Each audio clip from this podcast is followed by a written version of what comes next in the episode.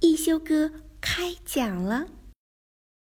一休哥是个古灵精怪的小神童，舞蹈跳得远近闻名，吹拉弹唱无一不通，就连画笔耍起来也是妙笔生花。一天，一休哥从葫芦王那里得到一本宝书《艺术故事会》，书里记载了珍贵的艺术作品背后的故事。小朋友们，你们想知道是什么样的故事吗？听一休哥开讲了。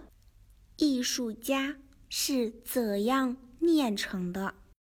一休哥讲述艺术家背后的故事。小朋友们，你们知道吗？在通往艺术殿堂的路上，总是荆棘密布、磨难重重。只有具备非凡的勇气和不屈的意志，才能最终到达。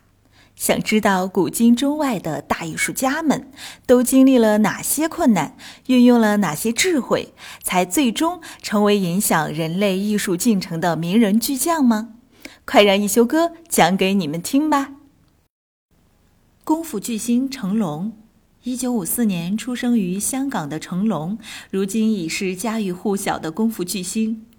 他于一九七一年以舞狮的身份进入影视圈，后被人挖掘，让他在电影《新精武门》中出演男主角，自此打通了他的演艺道路。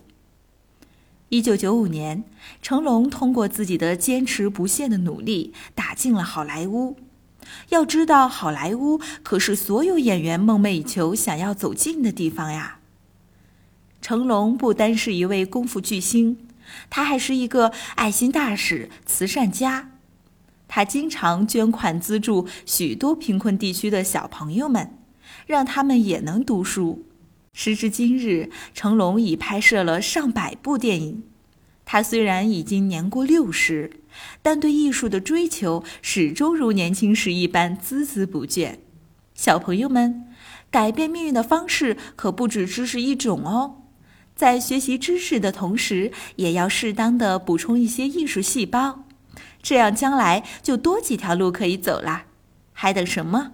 为了你的艺术道路，还不快来参加一休哥艺术课堂？Bye.